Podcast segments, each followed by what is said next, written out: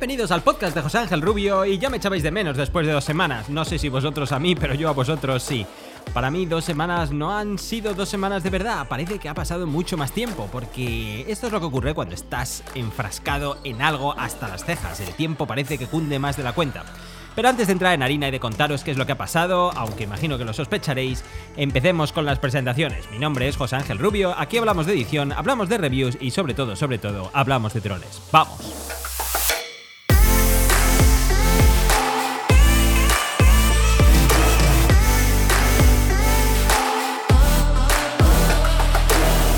Pues como puedes imaginarte, todo este parón se ha debido al Congreso Virtual de Drones que hicimos eh, ocho creadores. Y esto fue al final un resultado de cuatro horas de congreso seguidas. Bueno, hicimos una pequeña parada de cinco minutos, pero prácticamente fueron cuatro horas seguidas del que nos llevó un montón de trabajo organizar porque era la primera vez que lo hacíamos, había un montón de cosas que no habíamos hecho nunca, un montón de plataformas a usar y que no sabíamos qué podía esperar de ahí, y al final pues me llevó un tiempo abismal. La verdad es que esa, esa ha sido simplemente la razón por la que no he podido hacer el podcast. Al final el Congreso fue una gran experiencia. Creo que las reviews que eh, hemos tenido por parte de, todos los que, a lo mejor los que estás allí escuchando este podcast, tú pudiste disfrutarlo, han sido impresionantes. Un espaldarazo brutal a todos nosotros.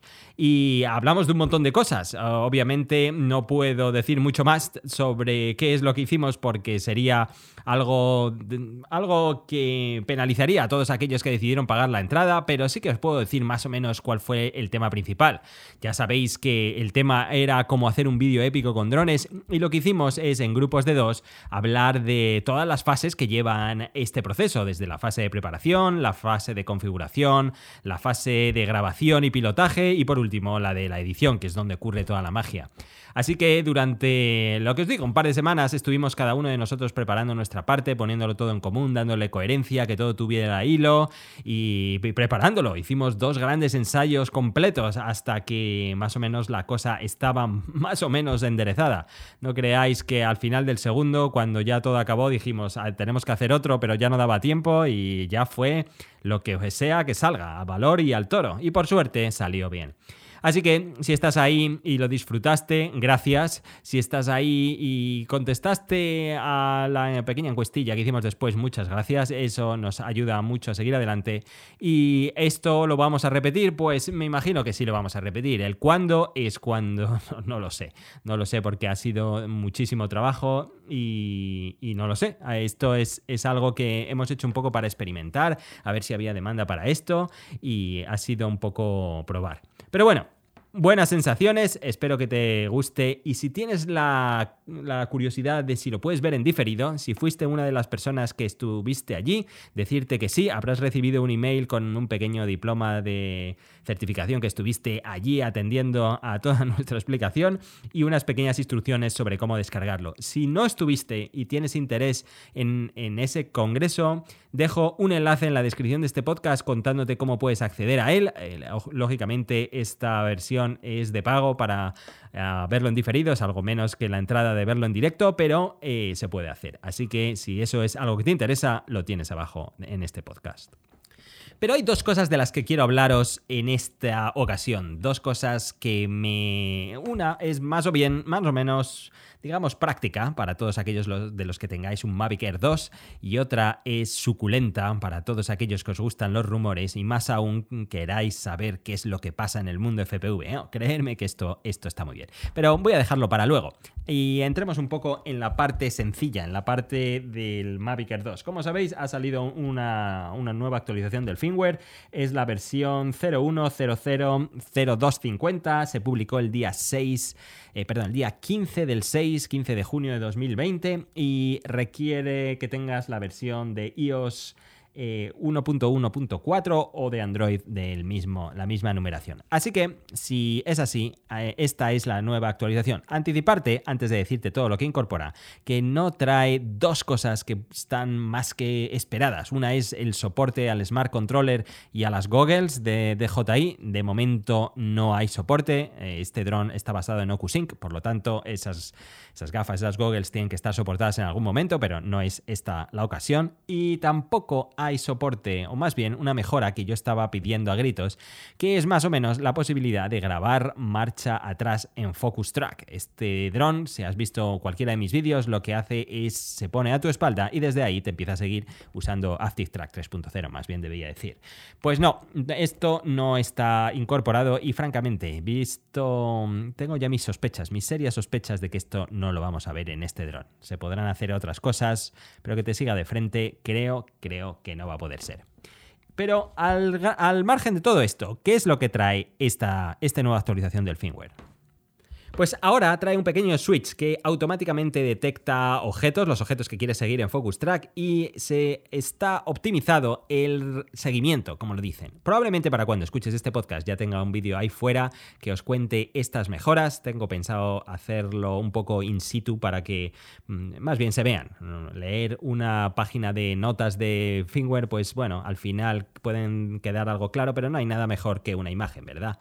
Por cierto, si quieres saber cuál es la última descripción del último firmware, tienes que irte a la sección de descarga de DJI de tu dron en particular y abajo del todo hay una sección que pone notas de release notes, de básicamente las, las notas de la última, del último firmware, aunque probablemente sea un gran documento con todas las versiones, todo el histórico, que lo puedes ver ahí y ahí puedes saciar tu curiosidad. En fin, como os decía, una, una pequeña mejora en Focus Track. Veremos cómo de eficiente es. También se dice que ahora mismo se puede hacer seguimiento en el modo libre eh, Hyperlapse, cosa muy interesante. Ahora mismo si haces un recuadro de la misma forma que tienes que hacerlo en las secciones habituales, haciendo un Hyperlapse puedes hacer un seguimiento y esto le da bastante funcionalidad al asunto. Si quieres hacer, digamos, pensemos un barco, un, un vehículo que se mueve en modo Hyperlapse, pues se podría hacer. Bueno, bienvenido sea siempre y cuando puedas tocar la cámara en manual y puedas eh, tener tu, tu desenfoque de movimiento para que los objetos no sean tan estáticos los que se van moviendo, entonces sí que podríamos tener algo interesante. Pero el kit de la cuestión, donde se ha puesto todo el músculo en este firmware, donde va toda la carne en el asador, es en los Hyperlapse en 8K. Mira que han tenido empeño con este asunto, cuando yo, la verdad, es que siempre me mantuve más o menos uh, disconforme con esta funcionalidad. Para mí es más marketing que otra cosa, pero aún así le están poniendo empeño y ganas. Ahora mismo se pueden grabar las fotos en RAW, en 8K. Imagínate qué pedazo de tarjeta necesitas, ya que cada foto son 100 gigas y si estás haciendo un hyperlapse de unas 120 y tantas fotos, pues necesitas una tarjeta de 256 gigas, porque si no, obviamente no vas a tener espacio. Y también ahora se pueden ver estos hyperlapse. Normalmente en la aplicación, cuando hacías un hyperlapse de 8K, salía un icono que no se puede reproducir y que necesitabas un software tercero en tu equipo para poderlo ver. Y dicho sea de paso, cuando te pasabas esto a tu equipo, no funcionaba y tenías que usar un media player eh, diferente o en la mayoría de los casos tenías que convertirlo con hand, handbrake o, alguno de estos similares y de esta manera ya podías verlo. Toda esta historia juraría que es el kit de la cuestión de este firmware. Todo lo demás es un poco de relleno, ahora lo veremos, pero este es el kit de la cuestión. Que ahora los Hyperlapse se pueden hacer en RAW, que además se pueden ver en la propia aplicación y que lo puedes ver con cualquier software para ver vídeos, bien sea en Windows o en Mac. También hay una curiosidad que cuando hay interferencias del GPS te salen avisos en la aplicación. Normalmente cuando había cualquier problema de GPS no veíamos absolutamente nada, porque nadie pensaba, más bien pegaba eh, la menor atención al número de satélites que tenías, más que nada porque es un número minúsculo y porque ahí no miramos nunca. Entonces, eh, el hecho de que ahora cuando pase cualquier cosa con los GPS te avise la aplicación es un gran plus de seguridad, porque ya no, obviamente eh, cuando le des al botón de vuelta a casa. Si sabes que tienes algún problema de GPS, seguramente lo operes de manera manual para que llegue donde tú te encuentres y confíes en este botón siempre y cuando sepas que la recepción es buena. A que ahora te den avisos, eso la verdad es que es un gran plus. También se dice que se ha incrementado la velocidad máxima a 65 km por hora cuando estás usando Spotlight en modo Sport. Y además se ha añadido soporte de Spotlight cuando es de noche, lo cual es muy interesante. Recuerda que el modo Spotlight permite hacer un montón de tomas creativas de manera muy sencilla. Ahora mismo tienes que seleccionar el objeto en particular que te interese y ya puedes maniobrar tu dron de las formas más complejas que te puedas imaginar porque la cámara siempre va a estar apuntando en ese objeto de interés. Así que, que todo esto se puede usar de noche y en modo sport, pues le abre un abanico de posibilidades creativas también. Aquí te sugiero que como en modo sport no funcionan los detectores de obstáculos, tengas extra de cuidado a la hora de manejarlo, pero pruebes a volar cerca del suelo, en lugares donde puedas tener una referencia que se va arrastrando. Entonces, cuando hagas spotlight sobre ese objeto y te muevas a gran velocidad, seguramente que los resultados sean bastante apetecibles. También se dice que se ha optimizado la vuelta a casa inteligente. La verdad es que aquí no sé qué optimización la han podido añadir. En mis pruebas que hice, si has visto el vídeo al respecto, la vuelta Precision Landing o la vuelta a casa optimizada. Al final, Precision Landing es lo mismo que el Smart vuelta a casa o la vuelta a casa inteligente. Para mí funcionó de lujo. Era una cosa espectacular. Se pudo desviar unos cuantos centímetros. Estas cosas llaman mucho la atención, pero personalmente no le veo ninguna utilidad. Que aterrice con un margen de error de centímetros en un punto donde despegues, a no ser que estés haciendo algún tipo de medición o una apuesta con tus amigos, la verdad es que no sé qué utilidad tiene. Yo no lo uso nunca. Yo siempre lo, regreso de manera manual y cuando lo tengo cerca lo mantengo a un metro, dos metros del suelo y lo cojo con la mano. Pero bueno, o hay gente que esto lo ve interesante por el motivo que sea. Si eres tú uno de ellos y me puedes explicar para qué lo necesitas, necesitas, te lo agradecería. Siempre me, siempre me gusta escuchar experiencias de otros droneros, pues me lo pones por Instagram o por donde sea y me apetecerá leerlo. Se ha implementado un gesto en el que haces un pequeño saludo con tu brazo y se lanza uh, Track o Quit Shot. Son estas cosas, como os decía al principio, que están hechas para llenar la lista. ¿Qué me queréis decir cómo va a ser esto de útil cuando estás tú pilotando sobre una persona en que le quieras hacer seguimiento, quieras hacer un quit shot o que, y que esta persona pueda activar los modos de seguimiento? ¿Qué, qué cosa más ridícula. Lógicamente, si tú eres el piloto y él es el modelo, él se tiene que preocupar de hacer lo que tenga que hacer y tú de pilotar y de grabar. Entonces, que esta persona lance estos modos ah, puede llegar a ser una distracción y provocar una catástrofe. En fin, son cosas que para mí no vale para nada, ¿qué queréis que os diga? Y por último, por último se dice que se, se reduce el sonido cuando se graba en... Perdón, se reduce el ruido cuando se graba en vídeo HDR por la noche. Otra de las cosas que quiero probar, porque el ruido en este dron es siempre un escándalo.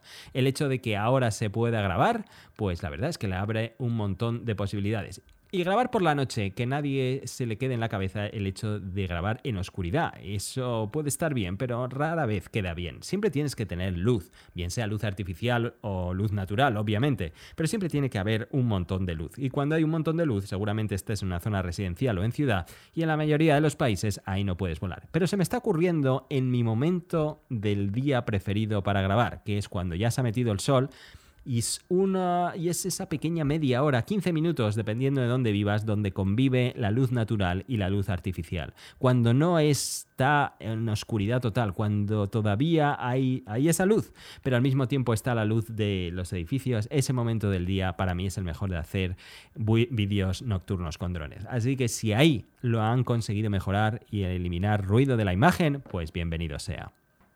Como siempre, esto se puede lanzar desde la aplicación de DJI Fly App, pero yo últimamente estoy recomendando hacerlo con DJI Assistant 2, bien sea para Windows o para Mac. Y la razón es porque siempre funciona mejor, hacerlo de esta manera va bastante más fluido, te quitas un montón de problemas. Y por otra, la más importante es que queda guardado el histórico de versiones que vas actualizando. De manera que si pasa cualquier cosa, y siempre pasan, la verdad que últimamente pasan menos, eh, deben estar aprendiendo a hacer software nuestros ingenieros de DJI, pero cuando pasan problemas es muy sencillo volver a la versión anterior desde DJI Assistant que desde la aplicación. Creo que desde la aplicación de DJI Fly no es posible hacerlo. Ahora mismo me surgen las dudas. Diría al 90% que no es posible hacerlo. Por tanto, recomiendo usar Assistant 2. Así que eh, ya sabes, de ahora en adelante, todo lo que tengas eh, pendiente de actualizar, usa Assistant 2 que tendrás mucho más control. Y esto es lo que teníamos que hablar de la nueva actualización del firmware. Nuevas mejoras en el Mavic Air 2, siempre ocurre igual, ah, son pequeños tuneos que hacen que el producto tenga más brillo, de manera que si quieres adquirirlo, si ya lo tenías en mente, si piensas que este dron no es para ti y de repente los Hyperlapse en 8K te han abierto los ojos, pues entonces te invito a que lo adquieras en el enlace de la descripción. Si eres un fotógrafo, este dron está hecho para seducir fotógrafos. No paro de decirlo en la mayoría de las veces. Está, está todo pensado para que ellos sientan que este es su producto. Un montón de fotos en RAW, montón de modelos para hacer eh, hyperlapses de mil maneras y está claro que este, si eres fotógrafo, este dron es para ti. Más aún si estás empezando en fotografía aérea. Pero el kit de la cuestión, donde se te van a poner los ojos como chiribitas, es con la noticia que acaba de salir ahora mismo. A fecha de grabación de este podcast han pasado segundos.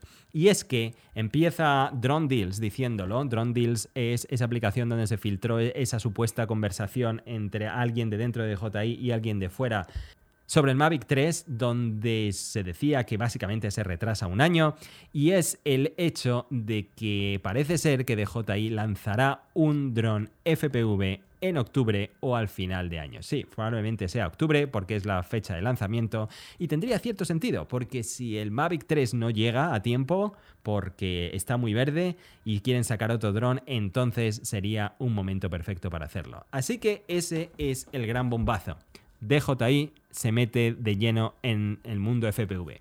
Hace muy poco he sacado un vídeo donde hablo que el FPV es el futuro, probablemente lo hayas visto. Este, este asunto que me lleva rondando en la cabeza desde el Congreso, que hablamos de esto, donde mm, Rafa dijo en su, en su parte que la filmación aérea se, está diversificando y ya no es tan eh, extraordinario el hecho de tener eh, las imágenes que un dron de DJI te da, sino que es necesario hacer cosas más creativas, las cosas que te dan los drones FPV. Y puesto que los drones FPV es un mundo enorme donde puedes tener drones que son capaces de meterse en lugares minúsculos y hacer eh, tomas con, con un precio que antes era imposible a no ser que fuera una gran producción, te abre a ti una gran oportunidad de negocio.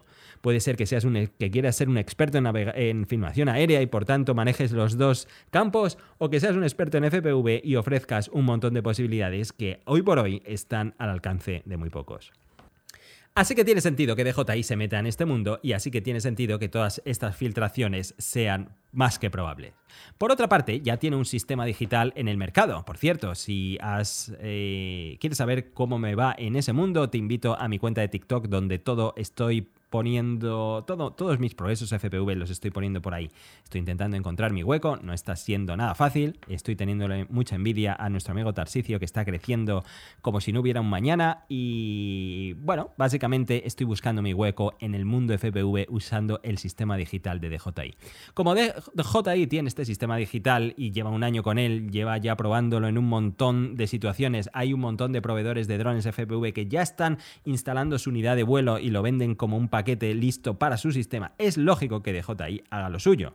Y puestos a imaginar, es más que pensable que estén incorporando una serie de innovaciones en ese mundo, ya que es un mundo terriblemente hostil para empezar. Es la cosa más difícil del mundo. Es difícil empezar a construir, es difícil empezar a volar, es difícil empezar a sentirse cómodo. Así que es un mercado donde tiene un gap enorme, tiene un montón de clientes interesados, pero tiene tanta dificultad que esos clientes no se terminan de convencer. Si se lo ponen fácil, evidentemente se va a quedar con esa pieza de mercado sin dudarlo. Para poner más interés al asunto, resulta que Osita acaba de filtrar una foto nueva donde parece ser una patente, y es una patente que parece una cámara de acción, pero mirándolo bien cerca no es una cámara de acción normal y corriente, está claro que es una cámara FPV. Como sabes, las patentes no significan nada. La patente puede llegar a convertirse en producto o puede ser que sea eso, un papel. Y una, patente pues no es gran cosa, pero obviamente ya te dice por dónde van los tiros. Parece ser que después de mucho especular y de ver las descripciones de esta patente, está claro que esa sería la cámara de un dron FPV. Como además esta cámara tiene una serie de soportes, otra posible teoría es que la eh, especulación de esta cámara sea para el RoboMaster Ese asunto que en, todas las partes del mundo, excepto en Asia, no tiene el menor interés, pero allí es algo que mueve mucho dinero y mucha gente. Entonces DJI también se quiere meter ahí. Pero parece que no, parece ser que el asunto, bien sea cámara de acción, bien sea cámara de RoboMaster, bien sea cámara eh, de mundo FPV, parece ser que sí, que el asunto es un dron FPV.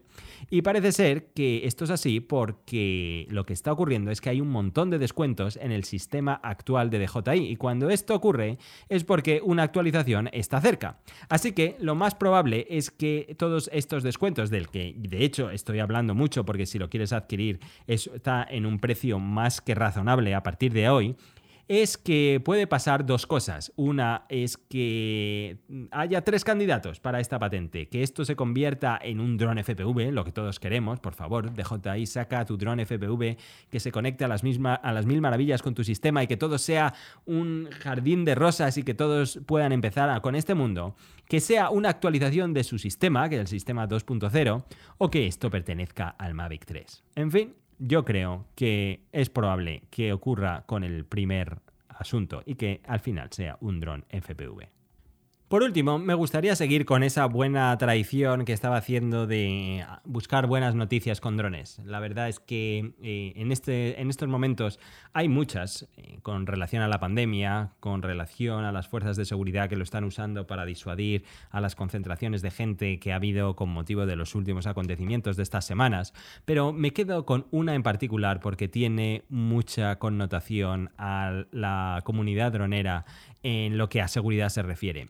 Es el hecho que una, pareja en la que fue falsamente acusada por volar drones en Gatwick, ¿os acordáis? En Inglaterra cuando se cerraron los aeropuertos, nada menos que tres días porque había avistamiento de drones y nunca se vio nada, pues resultó que al cabo de unos cuantos meses eh, una, pareja de personas, eh, Paul y Elaine Gate, fueron arrestados por ser los culpables de volar estos drones. Así que eh, los detuvieron, los interrogaron, los hicieron de todo y al final obviamente los tuvieron que soltar porque no había ninguna base para detenerles. Lo curioso de este asunto es que ya han pasado cerca de dos años de aquel incidente y ¿qué ocurre? Pues lo que llevamos diciendo durante un montón de tiempo, no aparecen los culpables por ningún lado. No es que no aparezcan los culpables, es que no aparece ninguna prueba de que hubieran drones por allí volando. Entonces, esta pareja eh, lo que hizo es, mm, debido a todo lo que ha tenido que aguantar con este asunto, lo que ha hecho es eh, demandar a la policía por esas falsas acusaciones y al final han ganado la demanda y han hecho que nada menos que la policía les pague 200.000 libras por eh, toda esta falsa acusación y todos los daños que han recibido en su persona como consecuencia de este metedura de pata. Así que bueno en el sentido que no hay drones por ninguna parte, que estas cosas obviamente nadie va a hacer eco de ellas porque hacen menos titulares que el hecho de bloquear un aeropuerto con drones, pero al menos que sepas que aquel asunto, si alguien te lo saca en una conversación, sigue sin estar sostenido por ningún sitio no hay drones que afecten a aquel aeropuerto, como ninguno de los aeropuertos que hubo en los últimos días. La verdad es que todo esto era antes de la pandemia, cuando realmente no teníamos nada en qué preocuparnos. Pues nada más, de todo eso es de lo que os quería hablar en este podcast. Muchas gracias por haber llegado hasta aquí, muchas gracias por haberme esperado estas dos semanas. Y como te decía antes, he empezado en TikTok intentando hacer mi audiencia por allí. Es el algoritmo más raro del mundo funciona de que sin lógica ninguna y no estoy eh, a día de hoy consiguiendo lo que me gustaría conseguir, obviamente, pero quizás tú lo consigas. Si vienes del mundo de los drones, hay un gap enorme y los que sean droneros y tengan la suerte de conseguir hacer una audiencia van a tener una oportunidad enorme porque, como decía en uno de mis vídeos, para mí TikTok es como Instagram hace 5 años. Si consigues tener una audiencia y consigues tener una audiencia especializada en algo, entonces es cuando tu valor subirá un montón de enteros. Así que adelante con ello e intenta entender cómo va esa aplicación, intenta entender cómo hay que subir el contenido y, hazlo nativamente, no, no intentes reutilizar cosas que ya tienes, cosa que yo hago también, que conste, pero intenta hacer contenido de manera nativa porque así es como se consigue. Lo dicho, muchas gracias, sígueme en TikTok, te pongo enlace en la descripción de este podcast y nos vemos la próxima vez. Un saludo y hasta pronto. Adiós.